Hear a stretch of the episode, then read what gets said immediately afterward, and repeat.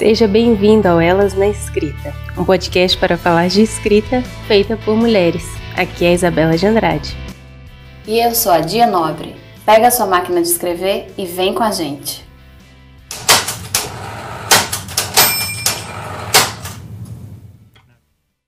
Bom dia, boa tarde, boa noite, gente. Vocês já estão acostumados com o Jimmy por aqui, quem estiver vendo em vídeo, quem estiver escutando a gente só em áudio, tudo bem, ele não vai miar. Hoje eu estou aqui, além do Jimmy, estou com a Vanessa Passos, uma escritora que eu admiro muito, que tem um trabalho incrível, não só com os livros, mas também com produção de conteúdo, com aulas, cursos, oficinas. E a gente vai conversar um pouquinho então. Antes de apresentar a Vanessa para vocês, eu queria só falar que hoje esse papo vai ser só entre nós duas. Vocês estão acostumados a acompanhar aqui a gente com a Dia Nobre, mas ela teve um imprevisto e não vai poder gravar com a gente hoje. Então, vamos lá. Ó, a Vanessa Passo, gente, ela é escritora, professora de escrita criativa, consultora literária, doutoranda em literatura e produtora cultural. Ela teve textos vencedores em concursos literários e participou de diferentes antologias. Ela é autora dos livros Manual de Estilo e Criação Literária com a artesã Lígia Bojunga, Fábrica de Histórias e A Mulher Mais Amada do Mundo. A Filha Primitiva, foi lançada agora em 2021, é o seu romance de estreia. Seja bem-vinda, Vanessa. Muito obrigada por ter topado participar aqui do nosso papo no Elas na Escrita e vamos tocar esse barco. Para mim é um prazer poder estar aqui nesse projeto tão incrível que conversa com autoras, com mulheres e para mim é maravilhoso, também te admiro muito enquanto autora, enquanto produtora de conteúdo, teu trabalho, né, com escrita criativa, é tudo muito bonito. E poder estar aqui conversando contigo é uma honra para mim, Isa. O que eu acho mais legal é que, assim, aqui no podcast a gente tem tentado convidar tanto escritoras, assim, mulheres que trabalham diretamente com a escrita, né, escrevendo livros mesmo, quanto mulheres que trabalham com as palavras em outros espaços. Então, acho que é legal que você é uma dessas que é aí também meio multiartista, multi-escritora, que trabalha em lugares diferentes. Então, eu queria começar conversando um pouquinho sobre isso. A gente gosta ali sempre de começar com uma pequena introdução. Então, eu queria que você me contasse um pouquinho do seu percurso, sei que de forma resumida, porque é muito difícil a gente falar da nossa relação com as palavras ali da vida inteira, né? Então, eu queria que você me contasse um pouquinho desse seu percurso até chegar como escritora, produtora de conteúdo e como professora de escrita. Como foi essa chegada? Olha, como você falou, uma trajetória extensa, né, que já vem aí mais de 10 anos, mas eu sempre fui uma leitora muito apaixonada. Inclusive, eu brinco de que nem sempre eu fui Vanessa Passos, assim, desinibida, né? Na verdade, eu era extremamente tímida e isso me aproximou ainda mais, tanto da leitura quanto da escrita, né? Os livros foram os meus primeiros melhores amigos. E eu comecei a escrever porque eu queria também contar as minhas próprias histórias e era uma forma que eu tinha de conversar comigo mesma e também com o outro, assim. E aí partiu disso esse desejo, essa vontade intensa. Eu não tinha dúvidas do que eu queria fazer, né? Como eu sempre amei muito ler e escrever, eu fui cursar letras, né? E aí vim aí nessa trajetória de graduação em letras, depois me apaixonei, fiz uma disciplina chamada Laboratório de Criação Literária lá na universidade e fiquei encantada, assim, encantada. Foi a minha primeira publicação, que nós publicamos nossos textos ao final da disciplina. E aí foi, foi engraçado porque eu observava aquele professor e eu tinha uma paixão pela escrita já, mas também eu, eu amava ensinar. Eu ensino desde muito cedo. Já ensinei aulas de reforço na escola particular, na escola pública, já ensinei tudo que você imagina na vida. Então, quando eu vi aquele professor falando sobre escrita, eu falei: é isso que eu quero para minha vida. Eu quero ser professora de escrita. Mas eu sabia que eu precisava de uma trajetória. Então, foi naquele momento que eu decidi que ia fazer oficinas, cursos, formações e seguir pela carreira acadêmica, né, o mestrado e o doutorado em literatura, estudando o processo de criação literária. E aí foi só em 2018, quando eu cheguei no doutorado, e aí eu já tinha publicado é, vários textos que tinham sido vencedores de concursos literários, participado de coletâneas, enfim, já tinha lançado também o Manual de Estilo e Criação Literária, que é um livro que fala dessa formação leitora e a formação como escritor, porque eu acredito muito nisso, né, ao que eu falo muito nas minhas redes sociais. E aí, a partir disso, veio Pintura das Palavras, né? Eu decidi, eu, eu disse, é o momento. É o momento de eu começar a pegar todo esse conhecimento adquirido e compartilhar com as pessoas, democratizar esse conhecimento. Maravilha, Vanessa. Acho que você falou um pouquinho de tudo já ali de forma geral. Toda a gente vai conseguir agora puxando aí cada pedacinho dessa sua trajetória. Uma coisa que eu achei muito legal, na verdade, que eu achei essencial, é porque você começou falando assim da sua relação com a escrita, justamente a partir da relação da leitura, né? Essa relação com os livros. Muita gente às vezes esquece que para escrever um dos pontos principais, assim, eu não sei, eu não vejo outra forma, é realmente começar sendo leitor, né? Bons escritores são bons leitores. Então, eu queria que você contasse um pouquinho qual que tem sido essa relação com os livros, assim, em relação à sua escrita, como as leituras têm te ajudado, se elas têm sido fonte de aprendizado, se foi onde você começou a entender melhor o desenvolvimento, como tem sido essa sua relação com os livros hoje, né? Puxando ali dessa Vanessa que começou como leitora e que agora é também autora. Olha, a leitura para mim ela é constante. Inclusive eu brinco com isso, né? Existem, eu já ouvi pessoas falando que enquanto estão escrevendo não leem porque não querem que a sua literatura, a sua escrita seja influenciada. Isso para mim não existe, Isa, porque eu estou sempre escrevendo. Então, se, se, eu for deixar de ler enquanto escrevo, eu não vou mais ler, porque eu estou sempre lendo e escrevendo, lendo e escrevendo. E eu acho que isso é algo que uma coisa retroalimenta a outra. Inclusive, no meu processo né, de escrita, eu tenho uma vida muito tumultuada, né, com o doutorado, com as aulas, com acompanhamento, as consultorias, enfim. Sou mãe também, né, da Bela, a, sou xará, e aí, o que que acontece? Para mim, é, eu faço um, um exercício para me desconectar desse universo pragmático, né, cheio de demandas, de problemas, enfim. E aí, antes de escrever, eu sempre leio. Então, como eu leio mais de um livro, em geral eu separo um livro de contos, um romance, e aí antes de iniciar o meu processo de escrita, eu leio um conto e um capítulo de um romance. Geralmente eles estão ligados é, com a questão formal, né, de algo que eu quero ali investigar, ou às vezes uma, uma investigação temática, por exemplo, para escrever A Filha Primitiva, eu li muito sobre maternidade, né, sobre essas relações entre mãe e filha. Então, a leitura está constantemente ali no meu universo do meu próprio processo de escrita. E aí, claro, eu tenho outras leituras teóricas, outras leituras sobre escrita, em que eu estou ali investigando, estudando, fazendo anotações, mas é algo muito presente, né? Estou aqui, inclusive, no meu cenário maravilhoso que eu amo, que são os meus livros. Essa estante daqui, né? São só mulheres. E sempre me perguntam, Vanessa, o que é que você está lendo? Baita de mulheres. está lendo uma mulher. Exatamente, Vanessa está sempre lendo uma mulher. É, enfim, todas as áreas, né? Seja no ensaio, é, lendo recentemente Carola Saavedra, né? O, o livro dela, o último livro que ela publicou sobre ensaios. Estou lendo também. O, ah, esse eu tenho que ler ainda, faz... já está por aqui, esse da Carola, mas ainda não li. Está aqui, na, tá aqui na fila. Eu estou lendo também Natália Timmerman, o, o, livro que eu ganhei dela, o Desterros, né, que uhum. é a dissertação dela de mestrado, que fala sobre a, o processo dela como psiquiatra num hospital prisão, e é isso para mim tem sido um tema de investigação, porque o meu segundo romance vai discutir aí questões sobre problemas psicológicos, loucura, encarceramento, algumas coisas que, que tocam. Então, eu, eu gosto, pelo contrário, eu leio porque eu vou sendo ali alimentada, né, de tudo isso. Eu me identifico bastante com esse processo também. Eu já realmente já vi alguns escritores falando nisso, né? Eu paro um pouco de ler quando eu vou escrever. Mas eu também não vejo muito como isso é possível para mim, porque eu estou nesse processo como você, é meio que uma onda, uma coisa vai, vai levando a outra. E isso também faz muito parte desse meu ritual, né? Quando as pessoas perguntam sobre rituais de escrita, como começar a escrever, geralmente quando eu tenho tempo, quando é possível, porque às vezes a gente escreve um pouquinho na rua, né? Quando está no trabalho, em outro lugar, mas quando eu estou no meu lugar ideal, eu também meu ritual preferido é sentar, pego um livro primeiro, leio um que eu gosto, vou me embalando, vou me embalando e aí aquilo me leva à escrita. Então, eu me identifico bastante com esse processo também.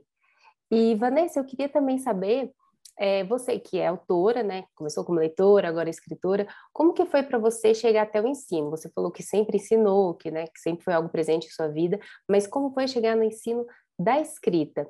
É, eu queria saber se esse contato com as alunas e alunos te transforma de alguma maneira também no seu jeito de escrever e se o que você vai aprendendo enquanto escritor ao longo da vida vai modificando também esses diálogos com seus alunos de oficinas, workshops, como que é essa relação?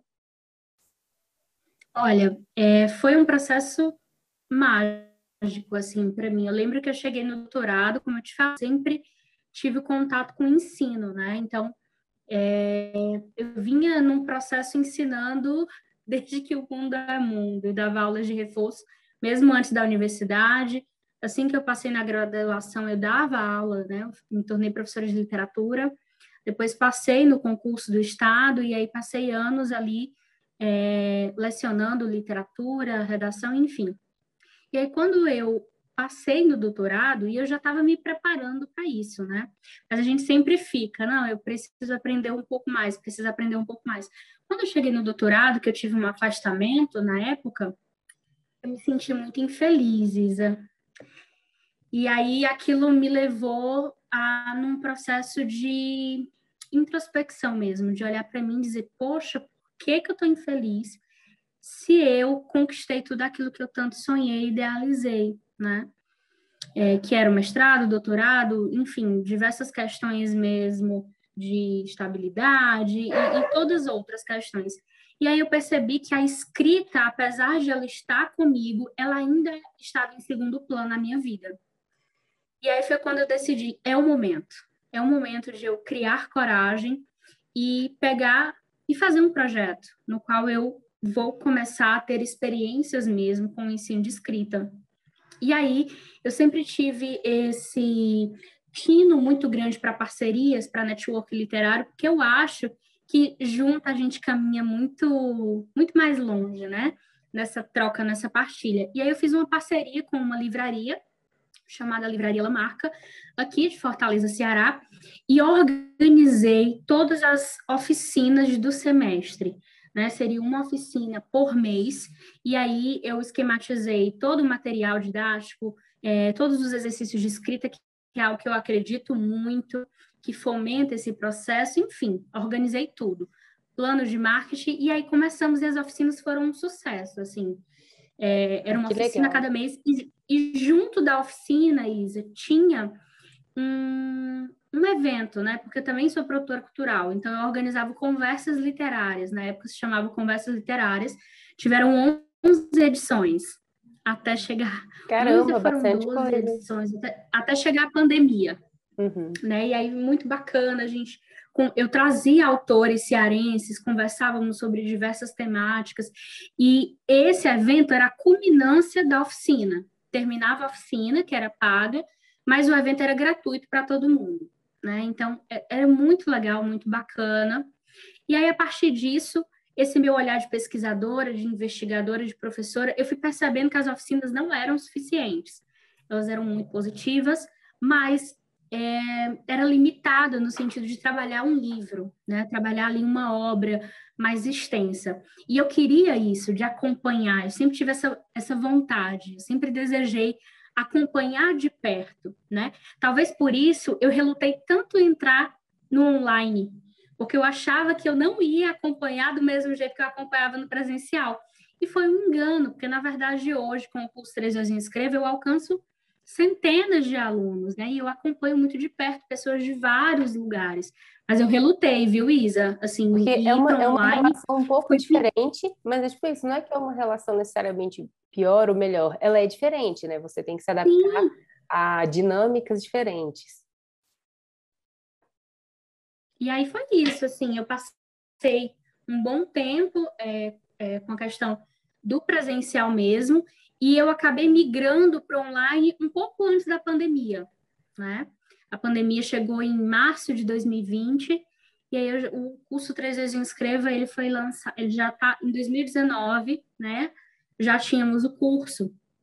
Então ele foi só a, a, minha decisão de quando chegou a pandemia era de que eu iria ficar só no online, né? Porque, uhum. enfim, sabíamos como é que ia ser todo esse processo e até hoje está tudo muito instável ainda, né? Eu, pelo menos, não tomei nem a segunda dose ainda. Eu também estou esperando, mas olha, boa notícia é que dizem que aqui em São Paulo vai antecipar, então acho que em breve eu vou conseguir tomar. E Vanessa, como que é essa relação com o 321 Escreva, já que eu, e eu acompanho, eu vi que né, foi muita gente, são muitos alunos, então você tem essa relação também muito forte com, com essas alunas que participam. Como que isso foi te modificando, te enriquecendo de alguma forma enquanto escritora?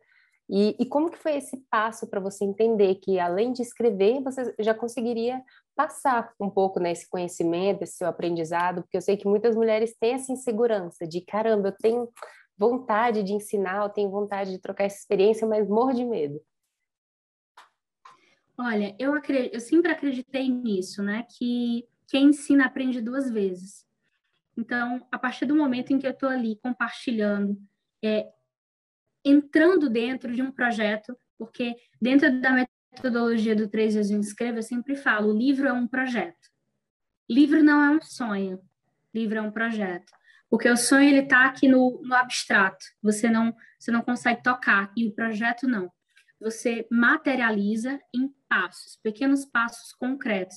Então, a cada projeto que eu trabalho, desde o início, né, desde a ideia, a consolidação da ideia, ao planejamento, a escrita da primeira versão, ao planejamento da publicação e a divulgação, né, porque é uma jornada que inclusive eu chamo da escrita à publicação, para mim é muito enriquecedor, porque eu vou entrando, cada projeto tem uma peculiaridade, então é, vamos analisando aquilo ali em conjunto, vamos encontrando os pontos cegos, é, e para mim isso é muito, muito, muito enriquecedor, assim, fazer essa troca, né, e, e perceber como, o que que funciona e o que que não funciona e por que não funciona, né? Eu acho que a grande questão e, e, vem também do, desse, dessa minha formação múltipla, sabe, Isa? Porque eu tenho formação como docente, eu tenho formação como pesquisadora, eu tenho também uma especialização em gestão, é, mais uma formação em elaboração de projetos, então eu vou unindo todos esses conhecimentos, né, para entender é, tudo isso. E é legal e com relação à questão da... Oi, desculpa, não, pode, pode continuar, depois eu te pergunto. Não, e só complementando, né, que essa questão da coragem, né, de compartilhar, uma coisa que eu entendi que foi um ponto de virada para mim, Isa, foi assim, ah, eu não quero compartilhar porque eu tenho vergonha, porque eu tenho vergonha. E aí eu comecei a perceber uma coisa. Primeiro que vergonha é um atraso de vida. Quem me disse isso foi Lígia Bojunga. No dia Maravilha. em que eu a conheci, no dia do meu aniversário, mulher maravilhosa, olhou para mim e falou: ah, eu tava com... eu falei para ela, né? Tava com vergonha de te mandar essa carta, Lígia. A Lígia, não, minha filha, vergonha atrás de vida. Se você não tivesse mandado essa carta, eu nunca tinha aceitado você conversar aqui comigo, porque eu não aceito mais entrevista, eu, eu sou muito reclusa. Foi a sua carta que me fez Olha querer aí. aqui é, tomar esse café com você. E aí eu me dei conta de que, em primeiro lugar, a vergonha, de fato, era um atraso de vida e me roubava oportunidades. E, em segundo Exatamente. lugar, que essa vergonha que me impedia de compartilhar o meu conhecimento era também egoísmo, sabe, Isa? Porque eu tinha tanto conhecimento, tantas formações, tantas coisas que eu adquiri que eu podia compartilhar com pessoas que estavam ali se auto-sabotando, né, que estavam ali com autocrítica, um perfeccionismo enorme, que eu tinha conseguido superar tudo isso. Então, por que não compartilhar? Não, tá certíssima. Eu acho muito legal quando você traz essa frase do vergonha é atraso de vida, porque é muito isso. É exatamente, né? É perder oportunidade, é deixar de tentar, deixar de entrar em alguns espaços. Geralmente, muita gente pergunta: ai meu Deus, mas como você chegou numa editora, como publicou, como fez isso, como chegou naquele lugar. E às vezes a única diferença é que você tentou, falou com alguém, enviou um texto, né, entrou em contato. Pode ser que não dê nada, pode ser. Muitas vezes eu já, já né, vamos supor, mandei carta e não, não recebi retorno, mandei e-mail, na verdade, já mandei muito e-mail e não recebi retorno, já mandei muito texto que não foi publicado, mas alguns vão dar certo. Então, não dá para ficar com vergonha de tentar, né? E me conta Verdade, um pouquinho. Não são muitos escritores, aliás, algumas sim, mas né, não são todos escritores que, por exemplo, fazem letras. Você foi uma que então fez letras. Queria entender um pouquinho como foi essa sua relação com a faculdade de letras. Tem gente que fala que, ai meu Deus, vou fazer letras, vai me bloquear na escrita, ou tem gente que fala que ajuda porque né, vai encontrar outros escritores. Como que foi essa a, a sua relação entre a graduação e os livros? Olha, foi uma relação de amor e ódio. Acho que como quase toda eu... graduação, né? Verdade, assim, eu digo que assim, eu, na verdade, eu sempre fui muito encantada por esse universo, porque eu, eu queria ser tudo, né? Eu queria ser escritora, eu queria ser professora, eu queria ser pesquisadora. Mas e tem hora que a gente entende que dá para unir um pouquinho também, né? Sim, sim, dá para unir. E aí, o que, que era engraçado disso? É que quando eu entrei, assim, talvez eu, eu tenha seguido por isso, por essa minha formação múltipla, sabe? Porque se eu quisesse estar lá, é... ah, não, eu, eu quero ser exclusivamente escritora, talvez eu não tivesse ido até o fim, porque eu descobri depois de entrar que a graduação em letras é muito mais para quem, quem quer lecionar, né? Ou quem quer ser pesquisador. Não tem uma abertura muito grande para quem quer escrever literatura, né? Inclusive, existe aí um, um, preconceito que a academia precisa amadurecer, né? De que escritor bom é escritor morto, né? Que nós, Não, inclusive, mal chegamos a estudar os contemporâneos. E você acredita nisso? Não, eu imagino ainda está muito nisso, né, de ler uhum. só os clássicos, e é muito legal, na verdade, acho que a gente, enquanto escritor, né, lê ali os dois, os clássicos são importantes também, né, são muito bacanas para a gente aprender muita coisa, e os contemporâneos também, geralmente os contemporâneos são os que mais me dão hoje em dia essa fagulha para escrita, porque é, principalmente as mulheres, eu, né, eu gosto muito de ler mulheres, né, vocês sabem, né, tanto que tem um projeto delas na escrita, porque é onde a gente vê, às vezes, o ritmo, é onde a gente dialoga com quem está escrevendo também sobre o nosso tempo, então é muito legal esse equilíbrio entre os dois.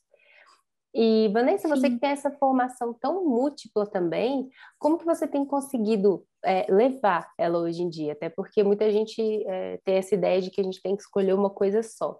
Só que às vezes o que eu puxando ali de que isso se une um pouco é que tem uma, uma hora que a gente entende que não precisa deletar tudo para ficar com uma coisa exclusiva, que as coisas elas se conectam de alguma maneira. Então, como que você tem levado assim essa, esse seu lado mais mais múltiplo de gostar de escrever, de dar aula e de pesquisar? Olha, é difícil, assim, não é fácil. Uma coisa que me ajudou muito, eu sempre fui essa pessoa de amar fazer muitas coisas. Inclusive, eu tinha uma outra atividade na minha vida, que essa eu precisei abrir mão, não dava conta é, com a minha rotina, que era. Eu fui bailarina durante 10 anos, né? Ah, que legal. Eu cheguei a ser professora de balé clássico, coreógrafa, baila... eu, eu me sustentei durante muito tempo com a dança, inclusive. Que legal, esse lado eu conhecia. O meu curso não conhecia, né? O meu curso era integral, Isa. Então, imagina, eu não tinha. As minhas cadeiras, as minhas disciplinas eram. Eu tinha uma de manhã, uma tarde, uma noite, era uma bagunça. Então, para mim, era difícil conseguir um trabalho. É, uhum. Como professora ali de língua portuguesa, literatura, ao longo dessas disciplinas, eu fazia sete disciplinas por semestre, né? Então, era tudo muito puxado. Então, eu era bolsista da universidade e eu dava aula de balé. e aí, o que, que é engraçado? Assisti um filme, era um filme de dança, inclusive, era Se Ela Dança, Eu Danço, sei, acho que era o dois, não lembro, porque tem, tem seis, né? Uhum. Que dizia assim, que quando a gente escolhe uma coisa, nós não precisamos necessariamente excluir todas as outras. E aí eu disse, nossa, isso é para mim, isso aqui tá falando comigo. Durante muito tempo eu conciliei o meu trabalho eu só realmente é, deixei de lado a dança, né? Assim, foi uma decisão difícil, mas eu, dec é, eu decidi para aquilo que meu coração vibrava muito forte. Em 2014, quando eu passei no concurso público, né? Então, eu precisei escolher. Mas o que, que eu entendo? É organização. Hoje é a organização que me permite conseguir é, transitar por esses três pilares. Fácil, não é. Né? Uhum. Né? eu vou, vou me tornar doutora esse ano. Então, eu estou no final, né, na minha reta final da minha tese. Provavelmente defendo em novembro desse ano e já estou me organizando para o pós-doc. Né? Não é fácil, porque porque eu tenho os meus alunos, que eu tenho a acompanhar, centenas de alunos, tem a minha escrita, que eu não abro mão, foi uma coisa que eu bati o pé, eu disse, para mim, me tornar escritora e deixar de escrever não vai me realizar como ser humano. Então, eu Exatamente, preciso pagar o preço de me organizar, porque eu vi isso. Existem professores de escrita incríveis que não escrevem mais, que não publicam há 10 anos, porque não tem mais tempo para isso, porque é, é um lado da vida em tanto, né? Sim. E aí eu sabia disso, eu não vou conseguir me realizar se eu não conciliar as duas coisas. E essa necessidade de continuar estudando, porque para mim, ah, não, sou professora, acabou. De jeito nenhum, estou estudando o tempo inteiro, Estou aqui no, no, no doutorado, ó, olhando o pós-doc ano que vem. Só me aquieto depois do pós-doc, ainda assim vou fazer outros cursos, outras oficinas, porque eu sei que tudo isso é muito importante, né? O, o conhecimento, ele precisa desse movimento. Então, é organização, a palavra é essa, né? O que eu faço é, eu tiro tudo aquilo que não é importante, tudo aquilo que não está dentro do meu propósito. Por exemplo, eu recebo vários convites, às vezes convites que envolvem questão financeira, mas se uhum. não está alinhado com o meu propósito, eu digo não. É a primeira coisa. Segundo, eu delego, porque às vezes a gente, principalmente que a mulher, tem mania de querer fazer é, tudo, né? Só eu posso fazer, só eu posso fazer. De jeito nenhum. Que eu posso delegar para alguém, eu delego, para ter mais tempo para estudar, mais tempo para escrever, mais tempo para ensinar. Então, o que eu posso fazer, eu delego. E três, me organizar. Né? Então, são as três coisas que possibilitam né, a realização desse sonho. Então, e muito legal você falar desse compromisso, acho que eu, né, eu, penso muito nisso, compromisso que você manteve com a sua escrita, porque eu também penso muito por aí, né? Eu trabalho com muitas coisas, trabalho com comunicação, produzo conteúdo, estou fora, estou fazendo projeto, mas eu penso muito nisso. Se eu não estiver escrevendo, se eu não tiver pelo menos um tempinho para tocar os meus projetos, aí não, faz tanto sentido. Então, acho que a gente ir equilibrando as coisas e manter um compromisso com isso que é tão importante para a gente, né? E falando, então, nesse compromisso com a escrita, eu queria que você me contasse um pouquinho agora dos seus livros mesmo como que foi um pouquinho o seu processo de escrita ali entre eles, o que que mudou, inclusive, do seu último livro, seu livro anterior, que era um de contos, para o seu livro de agora, que é o seu primeiro romance, o que que mudou nesse processo? Me conta um pouquinho deles. Olha, eu acredito que existem, né, é, cruzamentos, porque nós temos personagens femininas, o fio condutor do A Mulher Mais Amada do Mundo, que é o meu livro de contos, são essas personagens femininas que eu já vinha investigando há, há bastante tempo nas, nos meus outros textos, nos meus outros livros, e eles permanecem aí em A Filha Primitiva. Mas eu posso dizer com toda certeza que em A Filha Primitiva existe um marco na minha literatura a partir de A Filha Primitiva, porque eu sinto que eu consegui é, solidificar o meu estilo de escrita, que era algo que eu já vinha desenvolvendo. Os alunos me perguntam muito, e aí, Vanessa, o estilo, o estilo? Para mim, o estilo de escrita, ele se consolida por meio de prática e experimentação. Prática, experimentação. Exatamente. Não tem outra forma. É uma descoberta, mas essa, essa descoberta, ela só chega a partir desses dois movimentos. E não tem medo, né, de experimentar, porque, desculpa até te interromper, mas é porque eu acho que é um ponto super importante. Muita gente tem medo, sim, né, de experimentar, sim. de colocar alguma coisa no mundo, porque pensa, não, eu não tenho estilo, não me encontrei ainda. Nunca vai se encontrar se não, não começar a deixar fluir. Sim, inclusive eu, em 2019, eu tive um encontro muito bacana com a CIS Brasil, né, que é o mestre da escrita criativa, da dar aula há 35 anos, e ele falou para mim que estilo é besteira. Eu fiquei assim, meio chocada quando ele falou isso para mim, e aí ele foi me explicar. Ele falou que um estilo pode mudar de um livro para o outro, um livro pode pedir um estilo diferente, e ficar pensando Exato. nisso o tempo inteiro é se colocar numa caixinha. A sua preocupação tem que ser em contar uma boa história, que isso vai é, acontecendo, né? Isso vai se formando a partir do seu exercício. E A Filha Primitiva foi um livro prazeroso e doloroso. Eu venho com ele antes do A Mulher Mais Amada do Mundo.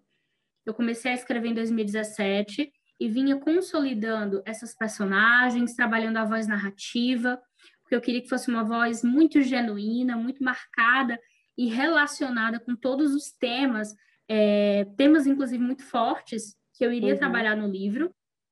É, e com outras experimentações, né? Não demarcar os diálogos, os diálogos não têm travessões, não têm aspas, eles são juntos ali do, do, texto, as minhas personagens não são nomeadas, então tinha muitas experimentações, mas eu sinto que o livro ele conseguiu aquela força, aquela potência do que, que eu queria, uhum. sabe?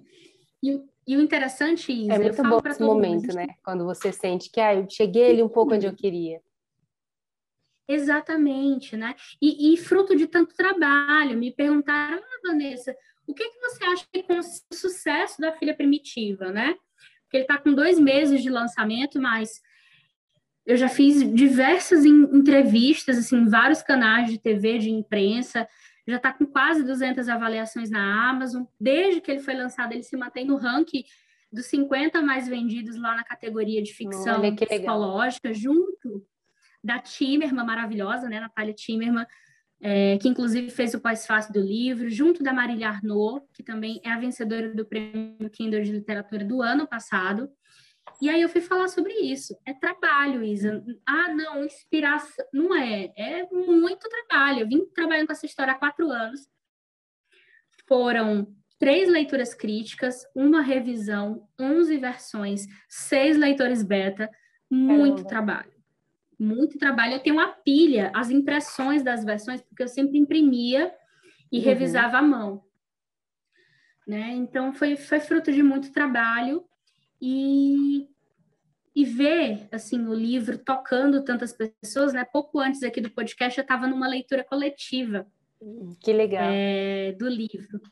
Né? Conversando e dialogando, porque só faz sentido, para mim, só faz sentido a escrita se, se existe essa relação de quem escreve com quem lê. Eu acredito muito no que Antônio Cândido diz, ele é um, grande nome da teoria da literatura, né, crítico literário, ele fala que o sistema literário é composto por três pontas: autor, obra, leitor. Se falta o leitor, esse sistema não se, não se consolida. Então, sempre que eu penso num livro, eu penso num projeto em que esse livro chegue para os leitores não como uma métrica de vaidade, de status, porque está no mais vendido, não é. É porque se é mais vendido, é porque está sendo lido. Se, se é claro. é vendido, é porque está chegando nas pessoas, né? Então, eu interpreto dessa maneira. Eu quero ver os livros chegando nas pessoas. É chegando, é isso, né? chegando inclusive em quem Escritores querem leitores, né? Eu acho que é onde a gente cria esse diálogo. Eu que vim muito do teatro também, só das artes cênicas, a gente falava muito isso. O espetáculo, ele só, só existe realmente quando a gente vai a público, né? Que, inclusive, é, o espetáculo vai ser diferente a cada dia, a cada público. Então, acho que com o livro isso acontece um pouco também. Ele consegue manter essa vida de que cada leitor vai ler de uma maneira, vai trazer coisas novas, vai enxergar um ponto que às vezes você nem estava enxergando. Então, acho que essa troca ela é realmente super importante. E como que tem sido agora que você falou né, da filha primitiva, você está falando desse retorno que foi super positivo, como que tem sido então essa relação depois que você está recebendo esse retorno, esses diálogos, para você pensar no seu próximo livro? Isso te, te modifica de alguma maneira ou não? Você consegue se desligar e ficar tranquila? É, porque eu penso muitas vezes das pessoas se compararem, né? Ai meu Deus, agora eu tenho que escrever algo melhor do que o que eu publiquei. Ou você não tem muito isso? Olha, não não estou mais nessa fase, Isa. eu acho que, que estou numa fase de leveza. Estou numa fase de leveza porque é, eu estou retomando, absorvendo o primeiro livro de escrita que eu li na vida, que foi Cartas a um Jovem Poeta, do Rainer Maria Rilke. Ele me ensinou lições para a vida, que eu retomo, inclusive é o primeiro livro que eu indico lá no curso, né? Primeiro ele fala, antes de você saber se os teus textos estão bons, se pergunte se você morreria se deixasse de escrever. E eu passei muito tempo repetindo para mim que eu morreria. Hoje eu não preciso repetir porque isso é uma verdade.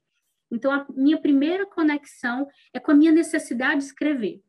Ainda que eu não fosse lida, ainda que eu não fosse reconhecida, para mim escrever seria vital. É, então, isso me alimenta, isso me supre como ser humano. Por que, que eu quero chegar em outras pessoas? Porque eu sei o quanto que a literatura mudou a minha vida, o quanto que ela salvou a minha vida. É, então, eu tenho esse olhar de educadora também, esse olhar de, de querer que, que os livros, né? Eu acredito que o escritor também é um agente de cultura. Então, é o primeiro passo. O segundo passo é, ele fala que escrever é um relacionamento amoroso, é convivência. Se você não convive com as suas histórias, é, aquilo se perde, os teus personagens se perdem, é, a tua história se perde. Então, a minha preocupação enquanto estou escrevendo, Isa, é, é mergulhar naquela história, mergulhar naquelas personagens, naquela construção. Inclusive, eu estou completamente imersa, apesar de todo o turbilhão que eu estou vivendo, no meu segundo romance, né? Que é a Primogênita, já tem título. Não sei se Olha mudará, aí. porque Filha Primitiva teve quatro títulos. Faz parte, né? Essa mudança final. de títulos. Mas eu estou completamente fascinada, assim escrevendo, trabalhando e, e, entrando e pensando nessas personagens o tempo todo, fotografando quando eu acho que tem alguma coisa que pode se relacionar. Eu tenho um grupo no WhatsApp que tem o nome A Primogênita, então tudo tudo que me inspira de alguma maneira, porque eu acredito no, no processo de inspiração ativa e não receptiva, tá lá nesse arquivo, né? Então é isso. Para mim, é essa conexão. Sabe quando é que eu vou olhar para o leitor? Quando eu termino o livro. Quando eu termino Maravilha. o livro. Por quê? Porque ali eu estou trabalhando condição humana. Se eu estou trabalhando condição humana, de alguma maneira vai tocar em questões universais de leitores. Então, eu sei que a, eu estou trabalhando, a minha preocupação é com a condição humana, é, no que tange a história, né? E aí a questão formal e tal. Quando eu termino o livro, aí eu vou pensar como eu vou apresentar o livro para o leitor, como eu vou divulgar, como eu vou levar de forma que atrai o leitor, como eu vou fazer ele se interessar pela literatura, pela história. Aí eu penso no leitor com estratégia. Mas até ele estar tá terminado, não. Inclusive, Maravilha eu achei. Isso. isso me lembra muito. Tem uma frase é do, bom, do Stephen né? King. É, tem uma frase do Stephen King que ele, que ele coloca, que ele fala assim: ah, primeiro você escreve de portas fechadas, depois de portas abertas. Então, acho que é um pouco o que você está trazendo, né? Primeiro essa introspecção, você e a escrita, você e o livro, você e a história. Depois, aí beleza, abre as portas e vamos pensar no resto. Sim, exatamente isso, porque de que, que adianta, no momento da criação, eu estar tá preocupada se o leitor vai gostar, se o mercado editorial vai gostar, se eu vou publicar por um lugar, por outro, de jeito nenhum, porque aí eu gasto a minha energia criativa uma uhum. coisa que eu não posso resolver. Isso tem a ver com os meus estudos de organização também, Isa. Porque desde que eu, eu parei para entender que eu não quero gastar a minha energia com algo, com um circo de influência que eu não posso, eu não, eu não tenho como controlar. Eu tenho como controlar como o leitor vai receber o meu livro? Não tenho. Não. Por mais que eu planeje, por mais que eu divulgue, por mais que eu eu não tenho como controlar. Então, eu vou gastar minha energia por quê com uma coisa que eu não posso controlar? Eu vou gastar com aquilo que eu posso. Quantas vezes eu posso revisar? Quantas vezes eu posso fazer isso, aquilo? Como eu posso aperfeiçoar? Então, eu gasto toda a minha energia na minha zona de influência, né? Que eu chamo de zona de influência. E, enfim, isso, isso me ajuda muito, né? A, a ter esse desprendimento, a ter essa leveza. Inclusive, eu não imaginava que a filha primitiva teria essa recepção tão positiva que está tendo, porque eu tenho uma personagem bem difícil, né? Uma personagem. Eu tenho que ler ainda a filha primitiva, eu só li seu de contos, mas já está aqui também nas minhas tendências. ela é uma personagem bem desafiadora, tem temas muito difíceis, né? Ela é uma mãe que rejeita a maternidade, já começa por aí. Numa sociedade que vivemos que sacraliza e romantiza Sim. a maternidade. Então, eu ficava pensando, menino, quando os leitores lerem isso aqui, eles vão ficar chocados. E de fato ficaram chocados, mas positivamente, né? Eu recebo pessoas dizendo que não conseguiram parar de ler, que conseguiram entender as dores e as cicatrizes daquela personagem, é, que foi difícil, mas que o livro é muito real, muito é, forte E eu fiquei muito feliz, né? Muito feliz com, com isso. Independente desse resultado, assim, dessa recepção que eu não tinha como prever, eu sabia que esse livro ele tinha uma importância de estar no mundo, né? Assim. Maravilha, Vanessa. Agora eu acho que para a gente ir encerrando o nosso papo, foi super gostoso. Você que fala super bem de escrita, produz conteúdo sobre isso também, e que eu acho que inclusive foi uma conversa muito legal para quem está é, querendo escrever, né, entendendo como funciona melhor, eu queria te pedir exatamente para deixar, o que, que você deixaria ali de dica, de conselho, para quem está querendo realmente se, se colocar mais na escrita, né? Está realmente querendo escrever, finalizar um livro, colocar esse projeto para frente, que conselho você daria? Olha, eu vou. vou... Sei que são conselho muitos, que... mas né, qual seria, qual seria ali o primordial? São muitos. mas eu acho que esse ele é o primordial, ele é primordial porque ele é o primeiro que tem que ser colocado em ação. E é muito engraçado porque enquanto professora tudo que eu ensino eu faço, eu pratico. E os meus alunos e alunos conseguem ver resultados, né, na minha trajetória e por isso eles também confiam, né? E a primeira coisa é olhe para dentro, sabe? É um exercício de olhar para dentro. Porque se você está escrevendo algo por outros motivos, por outras questões, é muito difícil você seguir naquele projeto até o final. Se você não tem paixão, se você não se investigou o suficiente para saber o que que eu quero escrever. A Vanessa, enquanto escritora, ela tem obsessão por alguns temas. Ela tem obsessão pelo silêncio, pela maternidade, pela metalinguagem que está muito presente nos meus textos. E eu não estou preocupado se é isso que as pessoas querem ler, mas é isso que eu, Vanessa, quero escrever. E por eu querer escrever e por eu colocar paixão em tudo isso, as pessoas conseguem sentir uma verdade tão genuína e se emocionar com aquilo, ainda que a vida delas seja completamente diferente, né? Então eu falo isso, se investiga, o que que você lê? O que que você gosta de ler? O que que você tem vontade de escrever? Começa com isso, porque escrever não é fácil. É super possível, é prazeroso também, mas é trabalho. Então, se você não está ligado o suficiente com aquilo, Isa, é, na primeira dificuldade ou numa dificuldade mais significativa, você abandona, você deixa de lado. Ou então, na primeira crítica, primeira crítica que você recebe, você abandona, você deixa de lado. É né? verdade. E quando você está ciente do que você quer, você vai ali até o fim. Olha, e conselho maravilhoso. Diria que realmente é um dos pontos primordiais mesmo. E super obrigada, Vanessa. Mas antes da gente fechar, a gente gosta sempre de fechar aqui pedindo indicações. Então, eu queria que você deixasse uma dica de livro. Pode ser qualquer livro que você indique como leitura antiga, uma leitura atual, uma autora que você gosta. E se você tiver algum que você gosta por agora, um filme, uma série, ou um blog que você acompanha, deixe aí uma dica para quem está ouvindo a gente. Ah, que maravilha! Olha, eu é engraçado que sempre me pedem indicações, tem três mulheres que eu nunca deixo de indicar. São uma tríade que estão aí comigo, que são grande referência para mim enquanto autora, enquanto ser humano, que é Carola Saavedra, né? tanto a sua literatura com armas sonolentas me influenciou muito. E também o seu livro mais recente de ensaios, muito significativo. Indico Giovanna Madalosso, né? Tá aqui nas minhas leituras. Eu sei que você também já já teve com Giovanna, maravilhosa. Ela tem Adoro, livros incríveis.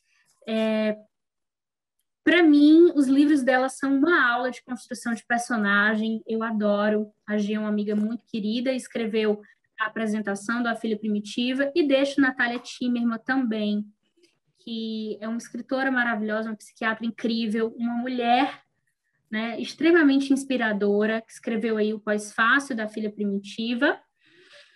Eu sempre indico essas três, não consigo para qualquer três lugar e não, e não indicar essas três mulheres, mas eu tô lendo uma mulher maravilhosa, contemporânea, além das três, porque essas três eu já li, tudo delas, uhum. mas fico relendo sempre. Mas vale mesmo. É a Natália Zucalo. Legal. Né? Ela que escreveu o livro Cheia e vai estar comigo semana que vem lá no Formação de Escritores. Então eu indico ela, inclusive a apresentação do livro também é da Carola, né? E ela é uma mulher incrível e uma autora maravilhosa, indico para vocês. Olha aí, maravilha, ótimas dicas. E anotem por aí, gente, que só mulher incrível que a Vanessa indicou. E, obviamente, leiam também a Vanessa, conheçam os livros dela, conheçam o projeto também. A Vanessa tem um trabalho super legal nas redes de produção de conteúdo, de incentivo à escrita, incentivo à leitura, que eu acho que é o que a gente tem que continuar a fazer por aqui. É o que eu mais gosto de fazer, né? E eu vejo que você gosta muito também, é apaixonada por expandir a literatura aí. E faz muito bem. Obrigada. E super obrigada, viu, Vanessa, pela sua participação. Adorei ter você por aqui para a gente bater mais um papo. A gente já tinha conversado antes, então adorei conversar um pouquinho com você de novo. Beijo, querida. É uma honra para mim estar aqui com você. Beijo para a Dia, também outra maravilhosa que eu acompanho, que eu leio, que eu divulgo. E que esse projeto, Vida Longa, tá? Pro Elas na Escrita, é um projeto é, com muita honra, com muito valor, tá? E obrigada por poder estar aqui conversando um pouquinho sobre literatura, sobre escrita. Obrigada e seja sempre muito bem-vinda. Obrigada, gente, todo mundo que escutou e até a próxima.